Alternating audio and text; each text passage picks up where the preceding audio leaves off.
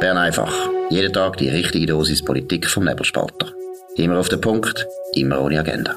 Der Podcast wird gesponsert von Swiss Life, ihrer Partnerin für ein selbstbestimmtes Leben.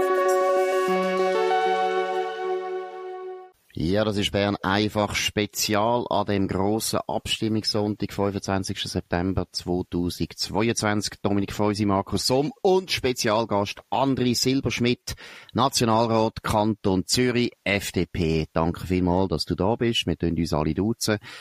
Ähm, ja, wir sind jetzt, es ist Nachmittag um drei. Es ist immer noch unklar, ob die entscheidende Abstimmung, nämlich die Erhöhung vom Frauenrentenalter, ob das durchkommt oder nicht. Es ist sehr, sehr knapp. Dominik, was sind jetzt der Stand der Dinge? Ja, es ist gerade äh, drei gewesen, wo wir das aufnehmen. Ähm, bei SRF ist es 51 Prozent im Jahr, beim Gesetz äh, deutlich mehr, 55 Prozent, äh, wenn ich es richtig im Kopf habe, bei der Zusatzfinanzierung. Äh, Tamedia sieht das ein bisschen knapper, 50,5. Dort ist noch eine Unschärfe von plus minus 0,7. Aber man kann sagen, der Trend ist im Jahr, es müsste noch etwas Ziemliches passieren, wenn das plötzlich ganz anders wäre. Aber äh, es ist nicht ausgeschlossen, dass es nicht noch, nicht noch kehrt. Also man könnte da nicht so tun, als schon durch, aber es sieht gut aus für die beiden Vorlagen bei der AV. Ähm, und bei der Verrechnungssteuer ist es knapp im Nein, gerade umgekehrt, 51% im Nein, 49% im Ja. Äh, bei der ähm, äh, Massentierhaltung, äh, wie erwartet, ein klares Nein gegen die Volksinitiative. Gut, jetzt André, zuerst einmal deine erste Einschätzung. Äh, es ist wahnsinnig knapp. Hast du das so erwartet? Und wenn, wie tust du es begründen? Also ehrlich gesagt habe ich es nicht so knapp erwartet gehabt. Die Umfragen haben einem gezeigt, es ist durchaus möglich, ein Ja zu bekommen und durchaus auch ein sehr gutes Resultat. Man muss aber sehen, meiner Meinung nach, wenn es ein knappes Ja ist, ist es ähm, ein grosser Erfolg, dass wir nach 25 Jahren die AV können wieder mal reformieren und dass es eine bürgerliche Vorlage eine Mehrheit im Volk hat bekommen, oder? Es ist im Parlament hat es quasi immer so ein Veto gegeben, wo linke Parteien, Gewerkschaften gesagt haben, ohne uns werden die nie eine Vorlage durchbringen. Und da muss man sagen, auch wenn es jetzt ein knappes Jahr wird geben, ist doch irgendwo durch auch ein Hoffnungsschimmer, dass es möglich ist, auch gegen den erweiterten Widerstand und gegen enorm viel Lügen und die Kässigkeit von der Gegnerschaft äh, so eine Vorlage durchzubringen. Aber man sollte es jetzt noch nicht verschreien, aber für mich ist auch ein knappes Jahr ist, ist ein sehr erfolgreicher Abstimmungssonntag. Absolut, also das bin ich auch absolut überzeugt. Wenn es ein Ja gibt, ist mir gleich, ob es 0,1 Prozent Ja gibt oder nicht, ist mir völlig egal. Es wäre ganz wichtig, es genau gleich wie du. Es ist äh, symbolisch und auch politisch ganz eine wichtige Abstimmung. Wenn die Bürgerlichen die können gewinnen, dann ist eigentlich die Vetomacht, die du erwähnt hast, bei den Sozialversicherungen die ist nicht gebrochen, aber sie ist schon sehr stark geschwächt und es würde die Linken schon dazu zwingen, dass sie mal ein bisschen ehrlicher würden, äh, bei der AHV argumentieren. Sie wissen selber, dass Demografie nicht auf unserer Seite steht. Und sie tun immer so, als wäre das eine bürgerliche Erfindung, Demografie, als wäre überhaupt Bevölkerungsentwicklung äh, eine bürgerliche Verschwörungstheorie. Das wäre schon wichtig, dass das mal aufhört. Dominik, was meinst du? Ja, also man muss einfach rein äh, die Geschichte ein bisschen sehen. Also wir haben jetzt 25 Jahre keine Reform mehr angebracht, ausser zusätzliche Einnahmen. Das letzte Mal bei dieser Staffvorlage, Verknüpfung von zusätzlichen Lohnbeiträgen mit der Unternehmenssteuerreform. Ähm, und, und ich meine, darum hat links so unglaublich viel in den Abstimmungskampf geworfen, weil wirklich ein Vierteljahrhundert haben sie es geschafft, was sie eigentlich wollen, nur einnahmenseitige ähm, Zusatzgelder für, für die AHV. Und wenn es jetzt zum ersten Mal möglich wäre, wenn das klappt, dass man sowohl einnahmenseitig wie ausgabenseitig etwas macht, muss man noch dann noch erwähnen, wie Gewicht sind, oder? Ich meine, äh, einnahmenseitig macht man mehr als ausgabenseitig, oder? Also es steht links noch entgegengekommen, aber man, am Schluss haben sie es trotzdem abgelehnt. Sie haben auch noch argumentiert äh, gegen zusätzliche Mehrwertsteuer. Eben, sie haben der andere jetzt gesagt, ich meine, man hat, man hat behauptet, das Rentenalter ging auf 67, man hat behauptet, der Köbi Hauri, ein Mann, hätte, hätte ähm, eine tiefere Renten, oder? Also man hat wirklich gelogen, dass es die Balken biegen und äh, das hat, glaube ich, noch einen Schlussspurt angebracht, aber wenn es nicht sollte länger, ist das vor allem auch ein gutes Zeichen für zukünftige Reformen, also keine Reformen machen, die dann einseitig sind in Zukunft und es ist ein gutes Signal meiner Ansicht nach für die Demokratie. Gut, wir bleiben dabei, wir sind alle zufrieden, wenn es knapp wird. Wenn wir aber knapp verlieren, sind wir natürlich gar nicht mehr zufrieden.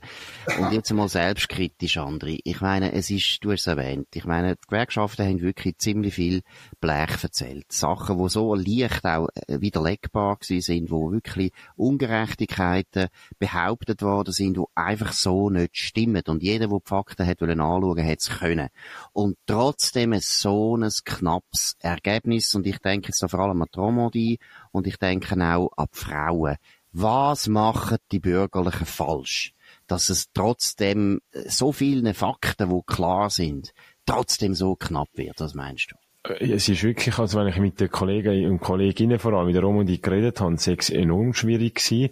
Da, da hat man einen enormen Gegenwind gespürt, das bürgerliche Frau aufzutreten. Es hat wenige gegeben, die das noch gemacht haben. Joanna Gappeni, äh, Vizepräsidentin, Kollegin von mir von der FDP, hat ihr die Auftritt gehabt, weil sie hat gesagt hat, also da, da wird dir eine Schande angeworfen quasi, wenn du dich da für die Rentenangleichung einsetzt. Also, ich muss sagen, die Kässigkeit hat natürlich auch viele Befürworter ein bisschen zurückdrängt.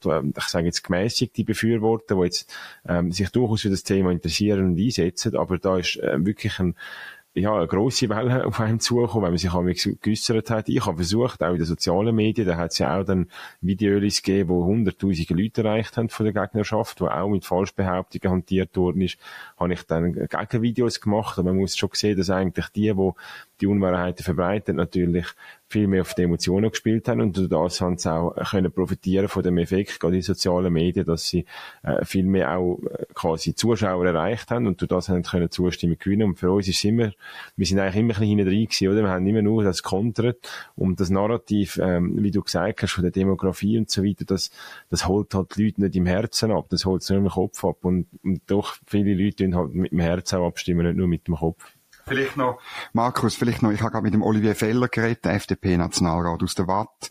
Und der hat mir gesagt, es gibt Gemeinden in der Watt, wo der Verrechnungssteuerreform hoch zugestimmt haben, die also wirklich bürgerlich sind und wo gleichzeitig ähm, die AHV-Vorlage abgelehnt haben. Oder? Also das ist noch interessant. Es muss also wirklich bürgerliche Frauen vermutlich, auch vielleicht ein paar Männer geben, wo, wo halt einfach in dem Narrativ, dass Frauen die Opfer sind und dass sie, es gerechtfertigt ist, dass sie ähm, äh, ein Jahr früher ins Rentenalter gehen, irgendwie noch zustimmen. Das, das, das ist sehr eine interessante soziologische Beobachtung, glaube ich, wo in der Romandie einfach ein bisschen anders ist als bei uns. Gut, das eine ist eben die Frauen, da können wir auch noch bei der Deutschschweiz nachher uns Gedanken machen, aber bei der Romandie finde ich es schon einfach eklatant, dass du in allen alten, klassischen Links-Rechts-Themen hast du wirklich einen ziemlich starken Unterschied zwischen den zwei Sprachregionen, Deutschschweiz und äh, Romandie, wo ich mich schon frage, Kopf, was machen, eben, was machen die Bürgerlichen falsch, dass sie in der Romandie so auf keinen grünen Zweig kommen, und das gilt ja für alle drei Parteien eigentlich, äh, der FDP, der SVP und äh, CVP Mitte, ja selbst, ich weiss nicht einmal, die Grünliberalen haben ein bisschen, vielleicht ein bisschen mehr Erfolg, ich weiss nicht, was ist mit der Romandie los? Ich weiß nicht, wie gut, dass du andere Romandie kennst, aber du kennst zumindest Kollegen in der Fraktion aus der Romandie. Was sagen die? Was ist los? Wieso ist das so ein schweres Gebiet geworden für die Bürgerlichen? Also wenn ich mit den Kolleginnen und Kollegen aus der Romandie rede in der Fraktion, dann merke ich schon, dass sie auch kulturell ganz anders prägt sind, oder? Also es ist nicht nur äh, bei sozialpolitischen Fragen, auch landwirtschaftspolitische Fragen, äh, nehme ich das enorm stark wahr, wie, wie die Gräben rum sind. Ich sage jetzt mal als Zürcher Freisinnige eher auf der marktwirtschaftlichen Seite, auch in der Landwirtschaftspolitik, da haben wir eigentlich ähm, also konträre Meinungen, auch, auch was das anbelangt, dann zu den Kollegen der Romandie. Und, und mir zeigt es eigentlich, wie ja, die Diversität von der Schweiz, die wir auch immer hochhalten und, und den Minderheitenschutz, das, das zeigt mich bei mir exemplarisch eigentlich, wenn ich mit den Kolleginnen und Kollegen der Romdi rede, da sind wir in der gleichen Partei, aber haben, haben wirklich sehr starke auch Meinungsverschiedenheiten und äh, wie wir das können, können ändern, ich weiß es nicht. Ich sehe einfach zum Beispiel beim Jungfreisinn, äh, wo ich präsidiert habe, ist es noch viel weniger ausprägt gewesen, oder? Also dort habe ich das Gefühl gehabt, sind eigentlich die Jungen, egal ob der eine in Zürich oder in Genf aufgewachsen ist, die haben, haben alle liberal gedacht und haben, haben da keine grosse Prägung jetzt äh, festgestellt. Und vielleicht ist das ähm, Hoffnung für die Zukunft, dass gerade die Jungen da weniger stark irgendwo durch in, in alte Gräben denken, wie das eigentlich heute müsste der Fall sein. Gut, ein, ja, ein Punkt ist schon, glaube ich, dass die Sprachregionen eben wirklich kulturell weiter auseinander liegen auch als früher, oder? Also zum Beispiel eine interessante Zahl ist ja, äh, Heiraten zwischen den Sprachregionen haben abgenommen in den letzten 20, 30 Jahren. Es ist viel weniger wahrscheinlich, dass du eine welsche Frau heiratest und umgekehrt als früher. Das ist nicht so gut. Das hat natürlich eben zu tun auch mit dem Militär. Früher sind halt viele junge Männer entweder mal in Deutschschweiz verschlagen worden wegen Militär oder umgekehrt. Auch Post und SBB und so weiter haben früher natürlich die Leute versetzt und haben es müssen versetzen. Das ist heute alles nicht mehr möglich. Also die moderne Mobilität hat meiner Meinung nach äh, ironischerweise dazu geführt, dass die Sprachregionen viel, viel teilter sind als früher. Ich meine, du weißt es, andere, die meisten Bundesbeamten aus dem Welschland, die leben nicht in Zürich oder in Bern. Also Bern, Zürich sowieso nicht, aber in Bern auch nicht. Oder früher sind ja die auf Bern gezogen. Und heute leben die in Fribourg und schauen, dass sie ja nicht in der Deutschschweiz leben ja, das ist natürlich so. Können wir noch ein bisschen über die Zukunft reden? Ich meine, der André ist auch noch ein bisschen der Vater von der, ein bisschen, einer von den wichtigsten Vätern von der Renteninitiative der Jungfreisinnigen. Und mich nimmt es Wunder, wie siehst du jetzt das Resultat? Was bedeutet das für die Renteninitiative und ihre Anliegen? Also grundsätzlich macht es viel Mut für die Zukunft, oder? Ich denke, was jetzt die AV betrifft, aber auch was die BVG-Reform betrifft, die ist ja noch hängig im Parlament. Auch dort finde ich, müssen wir jetzt äh, bürgerliche, natürlich eine vernünftige Vorlage, eine, die auf die Sozialschwäche Rücksicht nimmt, aber es zeigt, dass wir uns sicher nicht von den linken Parteien diktieren lassen, den Sozialversicherungen. Konkret auf die AV angesprochen ist für mich klar die Vorlage, und das haben wir im Abstimmungskampf gesagt, die schenkt uns ja etwa fünf Jahre. Ähm, das ist äh, eigentlich eine gute Legislatur, wenn man so will, oder? Und das Ja jetzt nach 25 Jahren Reformstimmstau sagt, eigentlich, man darf jetzt nicht 25 Jahre warten, sondern eigentlich müsste man morgen anfangen, ähm, eine nächste Reform zu diskutieren. Und das ist klar für mich, wir müssen schauen, dass die Babyboomer-Generation, wo, wo jetzt dann bis ins 2030 in der Rente ist, die leben im Durchschnitt 20 Jahre. Das heißt, bis 2050 müssen wir eigentlich den AV können ausfinanzieren. Und ab 2030 haben wir es nicht mehr sichergestellt. Das heißt, die 20 Jahre, die von uns zukommen, die, die sind noch defizitär. Man geht von bis zu 100, 120 Milliarden kumuliert aus. Und für mich ist klar, dass das das Jahr hoffentlich heute Nachmittag eben auch ein Jahr wird sein, um weitere strukturelle Massnahmen beschließen. Aber falls jetzt dann, äh, falls da auch ein paar Gewerkschaften wieder zulassen und dann ähm, die grosse Verschwörung weiter, jetzt kommt Rentenalter 67, muss ich sagen, heute oder morgen kommt das nicht, aber es ist nicht ausgeschlossen, dass wenn sich die Demografie weiterentwickelt, dass man einmal bis 67 werden schafft. Das ist auch nicht verkehrt, aber man kann sicher sagen, dass was da äh, angelogen worden ist, das wird nicht eintreffen, aber die Diskussion, eine strukturelle Reform, dass man die Lebenserwartung einbezieht, die müssen wir jetzt weiterführen und das Ja, das gibt uns einfach ein paar Jahre Zeit, um weiter diskutieren, aber es tut sicher nicht den Handlungsbedarf irgendwo durch ähm, zunichte machen. Und hast du das Gefühl, die anderen bürgerlichen Parteien sind genug äh, positiv eingestellt, dass sie eure Initiativen unterstützen? Ist es möglich, dass man da, dass man ja sogar, eigentlich sollte man ja eigentlich eine Mehrheit anbringen, aber äh, ist sehr schwierig, aber gleich, äh, wird da, wird das einen Schub geben, was heute passiert ist? Sind die voll dahinter oder wie schätzt du das ein? Also ich denke, von der SVP werden wir eine Unterstützung bekommen. Die wissen aber, dass ihre Basis dann durchaus auch kritisch ist bei diesen Fragen, aber sicher äh, Parlamentarier werden die Initiativen unterstützen und dann kommt zum Schluss auf die Mitte drauf an. Und, und da kommt man immer sehr unterschiedliche Signale über. Da haben wir dann auch wieder äh, den Unterschied Romandie, Deutschschweiz. Ich glaube aber, eine Mehrheit ist im Raum. Aber was ich jetzt mal zuerst versuche, ist, dass wir mal mit einem indirekten Gegenvorschlag könnten, wie eine Art Umsetzung, äh, nicht vorwegnehmen, aber, aber mögliche Umsetzung skizzieren, wo man auch, ich finde, gewisse Leute, die jetzt 44 Jahre eingezahlt haben, die sollen auch ein Jahr früher können gehen. Also so ein bisschen eine Art Lebensarbeitszeitmodell vielleicht, dass die grosse Mehrheit länger schafft aber eine kleine Minderheit, die jetzt Leben lang büßt hat, vielleicht auch mit 64 kann gehen. Also ich glaube, da gibt es durchaus auch Möglichkeiten, wo man auf die Mitte-Politiker zugehen Und ich meine, wir werden es sehen, wir werden den Gegenvorschlag im nächsten Jahr diskutieren im Parlament. Das ist Wahljahr und das lässt eigentlich nicht viel Gutes erhoffen, weil dann jeder wahrscheinlich auf seinem eigenen Standpunkt und vor allem auch auf den Not Invented uh, Here Syndrom, also die finden ja dann, das ist eine freisinnige Initiative und da kann man nicht dahinter stehen. Also ich bin da noch gespannt, wie die Gespräche laufen, aber Hoffnung kann man durchaus haben. Ich finde das eine gute Idee mit, mit 44 Beitragsjahren, oder? Ich meine, das ist etwas, wo, wo wirklich stoßend ist. Wenn du, wenn du eine Lehre machst, dann tust du viel früher, fangst du an einzahlen, als die Akademiker, wo, wo erst viel später, äh, anfangen, richtig einzahlen und, und, und dann, äh, in die Rente gehen sollen alle gleich, äh, gleich, zum gleichen Zeitpunkt. Das finde ich, also ich finde auch, man kann jetzt durchaus auch in dem indirekten Gegenvorschlag ein bisschen kreativ werden. Oder, mir hat am Wochenende ein Gewerbler gesagt, ja, alle die Teilzeit arbeitenden Akademiker, die könnten ja die Lohnbeiträge, könnten die auf dem 100% Pensum abliefern. Das wäre auch eine interessante, ich meine, dann ging es der AHV sofort besser und man hat noch einen Anreiz, eben nicht nur Teilzeit zu arbeiten, sondern eben richtig zu arbeiten. Absolut, finde sehr eine gute Idee, eine gute Idee, weil ich meine, die Umverteilung in der AV ist so, so grauenhaft. Von dem her kann man auch da noch eine Umverteilung vornehmen von, von Teilzeit zu Vollzeit. Nein, das finde ich wirklich, ich meine, das ist sowieso schon ziemlich vermurkset, das System. Ich fände das noch eine originelle Lösung. Ich finde natürlich auch, am liebsten hätte ich eben, dass man sowieso das, das demografische total loslöst von der Politik, dass man im Prinzip einfach will sagen, die Versicherungsmathematiker sollen einfach jedes Jahr oder all zwei Jahre oder all drei Jahre einfach festlegen, ja, jetzt müssen wir halt wieder um einen Monat das, äh, das Rentenalter erhöhen. Einfach ganz, oder, nicht mit den Jahren 67 und so weiter operieren, sondern eigentlich mit, mit Monaten, oder, dass man einfach zuerst mhm. sagt, ja, jetzt müssen wir mhm. halt einen Monat länger arbeiten, Absolut. nachher zwei Monate, das ist so nichts, zwei Monate, mein, mein Gott, das stört niemand, oder? Du hast ja meistens noch Überzeit, die kannst kompensieren also das merkst, merkst am Anfang überhaupt nicht. Und es wäre gut, wenn man einfach die Demografie endlich könnte entpolitisieren. Und ich sehe es auch so, oder ein Sieg jetzt, auch wenn er ganz knapp ist, wäre politisch Gold wert. Weil man einfach mal endlich wieder vernünftig vorwärts, vorwärts machen und die Blockade kann überwinden. Und ich, was ich auch ganz wichtig finde, und jetzt an dich, André, auch warnen, dass Politiker, gerade die Bürgerlichen, neigen ja dann zu Großmut.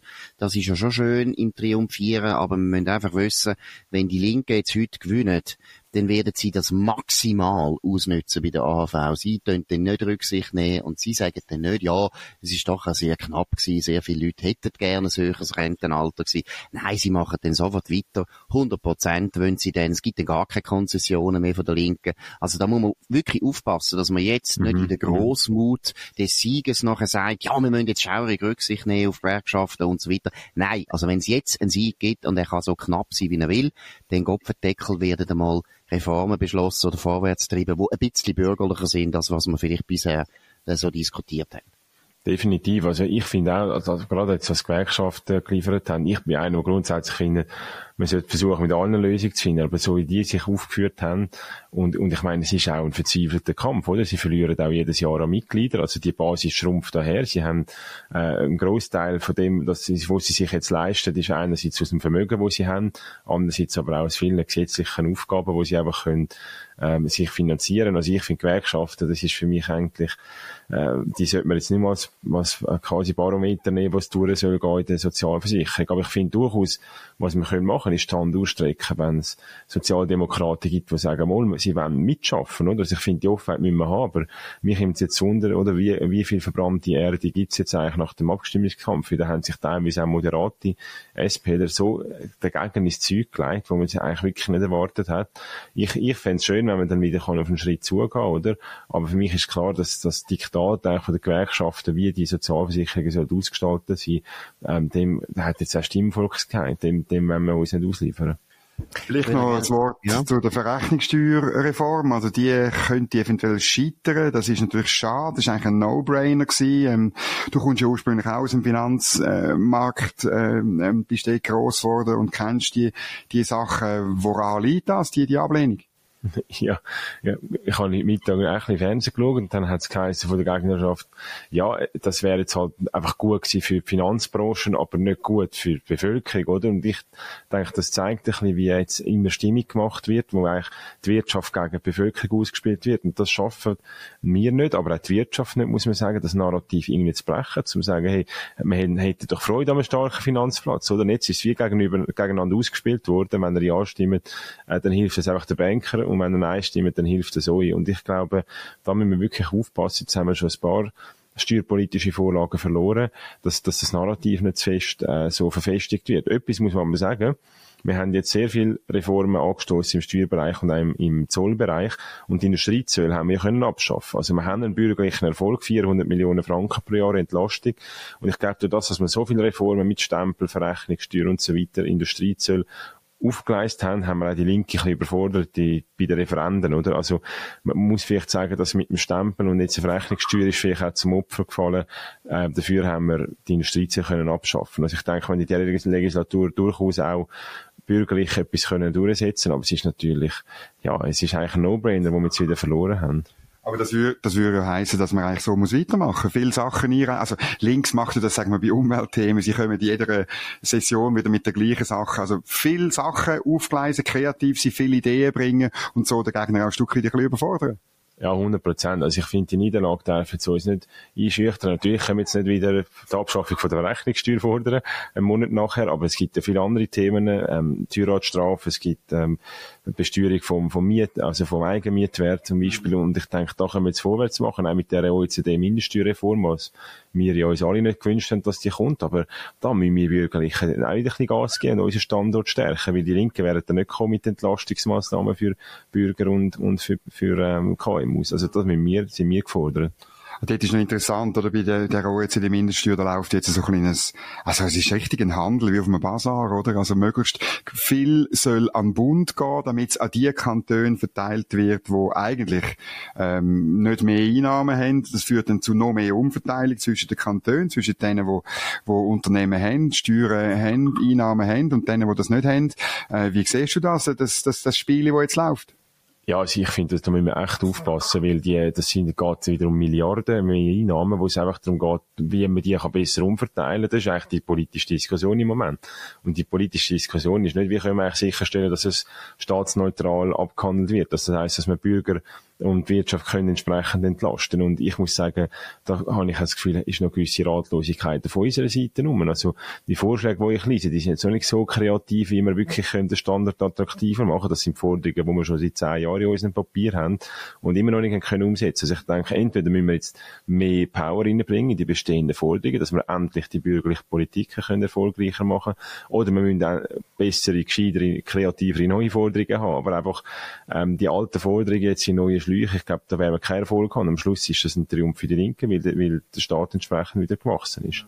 Ja, also ich habe ja der Medienkonferenz der Ueli Maurer gefragt, wie das ist mit der staatsquotenneutralen Umsetzung und ähm, er hat das so da, wie wenn ich von einem anderen Stern sehe. Also das, irgendwie, das frage ich mich schon, da, da muss schon noch ein bisschen mehr Power. Ganz grundsätzlich, André, ich glaube eben, was wirklich eine riesen Schwäche ist, und das hat man jetzt auch bei der AV wieder gesehen, ist, die Bürgerlichen schaffen nicht an der Narrativ, die schaffen nicht an den Grundsatzfragen. Oder? Ich meine, dass jetzt die AHV fast, vielleicht geht sie sogar noch durch, hat damit zu tun, dass die Linken seit 30 Jahren das Narrativ Frauen sind Opfer einfach bewirtschaftet haben, so dass sogar bürgerliche Frauen nicht mehr sicher sind. Das Zweite ist bei den Steuern. Ich meine, wenn du jetzt schaust, Kommentar, Tagesanzeiger, die Wirtschaft hat diese Niederlage verdient, wo es um genau. Verrechnungssteuer geht. Ich meine, das sind ja freche Siechen. Wir haben den CS, wo fast kaputt geht und die, die wichtigste Zeitung vom Finanzen, nicht die wichtigste, aber eine der wichtigsten Zeitungen von der Stadt Zürich, wo Gott für Deckel von der Banken lebt, tut solche Schlagzeilen machen, nein, Kommentare machen. Und ich glaube, die Bürgerlichen müssen viel mehr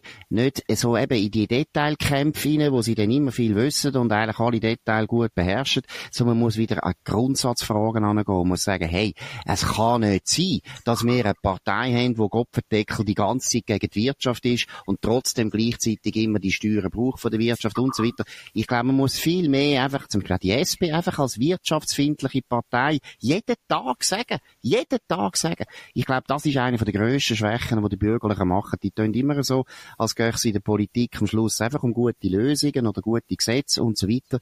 Nein, es ist schon lang ein ideologischer Kampf geworden, wo die Linken viel, viel virtuoser führen, als das die Bürgerlichen machen. Ja, da gebe ich dir 100% recht. Da muss mich auch selber an die eigene Nase nehmen. Weil, wenn du ein paar Jahre in dem Parlament bist und in dieser Kommissionsarbeit, du bist so immer in diesen Details und versuchst dort irgendwie, eben wie du sagst, einen Kompromiss zu bekommen. Und ich habe jetzt selber gemerkt, oder? jetzt stehen wieder Wahlen an, dann muss ich mir überlegen, was schreibe ich auf das Plakat. Und dann habe, habe ich das mal ein gespiegelt mit ein paar Leuten, die jetzt nicht Politiker sind, die haben gesagt, du, das ist alles stinklangweilig. Vor vier Jahren hast du noch die grosse Ambitionen gehabt, oder? Eben auch so ein bisschen äh, Werte treiben und, und vielleicht genau. auch ideologisch treiben. Und das System als solches, wenn du Teil davon bist, das, das tut dich so krass eigentlich formen, dass, dass ich glaube, dass wichtig ist, dass wieder der Spiegel regelmäßig ähm, ja, ja, fürs Gericht halt ist. Weißt du, was interessant ist, André, dass die Linken nicht so prägt wie die Bürgerlichen. Was du jetzt gesagt hast und beschrieben hast, oder? Ich komme dann in das System und dann werde ich auch so über dem, wo eben gute Gesetze machen und dort noch ein Detail sieht und dort noch ein Kompromiss. Bei der Linken passiert das nicht. Die bleiben eigentlich ideologisch, das ist ja teilweise auch ein bisschen langweilig. Sie bleiben stur auf mhm, den grossen ja. Narrativ, bringen die immer wieder. Aber ich meine, ich sag's noch einmal, in AV, weißt, ich bin ja froh, wenn wir den würden gewinnen, wäre es ja irrsinnig, aber eigentlich ist schon verrückt, dass man das nicht deutlicher durchbringt. Ich sehe, eine die ist ein viel grösseres Problem. Aber bei den Frauen, das finde ich wahnsinnig, dass du eben sogar in einer Frage, wo es eigentlich, wenn du die AHV anschaust und auch das BVG anschaust, ist es einfach nicht wahr, dass da eine Diskriminierung stattfindet, dass wir da nicht mehr durchkommen, das hat nur mit dem Narrativ zu tun, wo seit 30 Jahren, natürlich die Medien auch, immer wieder gesagt wird, Frauen, Frauen, Frauen sind Opfer, Opfer, Opfer. Und wenn man das nicht endlich bekämpft und richtig stellt, dann wird man immer wieder verlieren. Ja. Aber Markus, du hast ja gesehen, oder meine, die Debatte über die Lohngleichheit, wie wir, wie wir erst seit ein paar Jahren besteht, besteht man auf der bürgerlichen Seite, ist der Rudi Noser gewesen, der ein Postulat eingereicht hat, um wirklich überprüfen, ob der nicht erklärliche Lohnunterschied tatsächlich eine Geschlechterdiskriminierung ja, ja, genau. ist, oder? Ja. Ich meine, das ist irgendwo durch, äh, ich meine, immerhin hat er es dann einmal gemacht, aber es ist natürlich, ähm, ähm, 20 Jahre äh, vorher hat man angefangen einhämmern, dass es halt wirklich ist, dass Frauen nur deswegen weniger verdienen für die genau gleiche Arbeit äh, wie Männer und, und äh, ja, das, ich meine, wir haben den Rückstand. Ich habe es heute auch, äh, auch bei den Befürwortern der AV-Revision äh, ein paar, mit ein paar Leuten besprochen. Ähm, Kampagnenarbeit auf, äh, auf linksgrüner Seite ist natürlich auch 20 Jahre im Vorsprung. Weißt, man muss ziemlich viel aufholen, meiner Ansicht nach. Ja, ja, absolut. Jetzt hast du noch gesagt, Massentierhaltung, äh, auch ein Thema, finde ich auch wichtig. Andere kurze Kommentierung, was meinst du da? Ja, es zeigt sich klar, wie stark der Bauernverband ist, oder? So jetzt gerade, wenn Dominik sagt, ähm, kampagnenmäßig sind wir 20 Jahre hinein, das stimmt aber es stimmt nicht für den Bauernverband, ja. oder? Also, ich glaube, es zeigt gegen den Bauernverband, äh, im, im Kerndossier von den Bauern Abstimmung zu gewinnen, das ist eigentlich aussichtslos. Und ich glaube auch, dass die Schweizer Bauern, die machen sehr viel Gutes, oder? Und die Initianten haben eigentlich nicht können aufzeigen, dass das Problem dann einfach ins Ausland verlagert wird. Und ich glaube, das ist so ein bisschen das Totschlagargument gewesen, wo, wo auch für mich irgendwie durch, und ich, ich, ich bin sehr ein Tierli-Freund, aber ich muss sagen, wenn am Schluss dann einfach, äh, Produktion ins Ausland abwandert und dort schlechtere Bedingungen Bedingungen sind, dann ergibt es wirklich keinen Sinn. Oder? Also darum glaube ich, es zeigt einmal mehr, wie stark das der Bauernverband ist und aber auch wie wichtig, dass die Landwirtschaft grundsätzlich in der Schweiz ist. Und gerade wenn man von Versorgungsengpässen und so weiter redet, glaube ich, müssen wir schon schauen, dass wir nicht andere Maßstäbe oder ganz andere Maßstäbe im Inland ansetzen, wie wir es dann beim Import machen. Und darum glaube ich, ist es auch, äh, ist es auch in Ordnung, wie es rausgekommen ist. Ich glaube, man kann auch mal lernen, wie man die Grünen schlägt, oder? Ich meine, das haben jetzt also wirklich, da sehe ich gleich, der Bauernverband hat jetzt das paar Mal vorgemacht, wie dass man die Grünen schlägt. Natürlich, klar, es ist das Kernthema vom Bauernverband, deshalb sind sie hoch motiviert. Aber jetzt, wenn wir die Energiepolitik anschauen, wo die Grünen uns Strommangellage eingebrockt haben, da könnte man sie eben auch schlagen. Und da komme ich wieder ein bisschen aufs Narrativ zurück, oder? Da müssen die Bürgerlichen viel, viel deutlicher das zurückweisen und einfach mal zeigen, das ist grüne Politik, das ist linksgrüne Politik, wo uns einfach ins Elend führt und uns arm macht und am Schluss haben wir keinen Strom mehr. Da glaube ich, braucht es ein bisschen mehr Mut zur Vereinfachung auf der bürgerlichen Seite. Was ich aber auch noch ganz einen wichtigen Punkt finde, jetzt auch fürs Parlament, André. Ich meine, wir haben dort auch einen Bundesrat gehabt, der wieder gefunden hat, wir machen einen Gegenvorschlag zu dieser Initiative.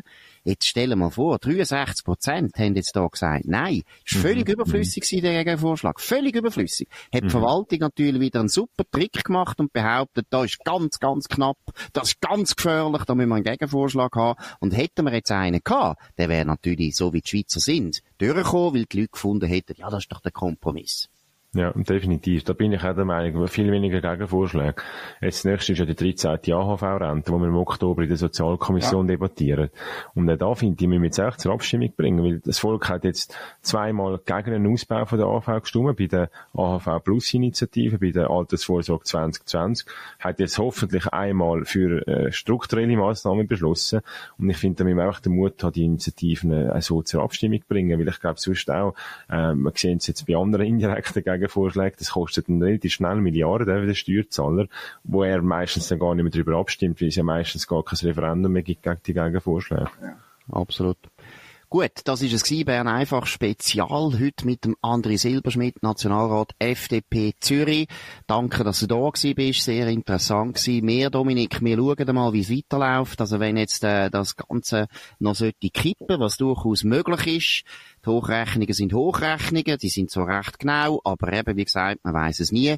Falls das der Fall ist, würden wir wieder ein, noch ein zweites Bern-Spezial machen, ein bisschen später. Also schauen ein bisschen auf den Nebelspalter, schauen, ob wir noch einmal kommen.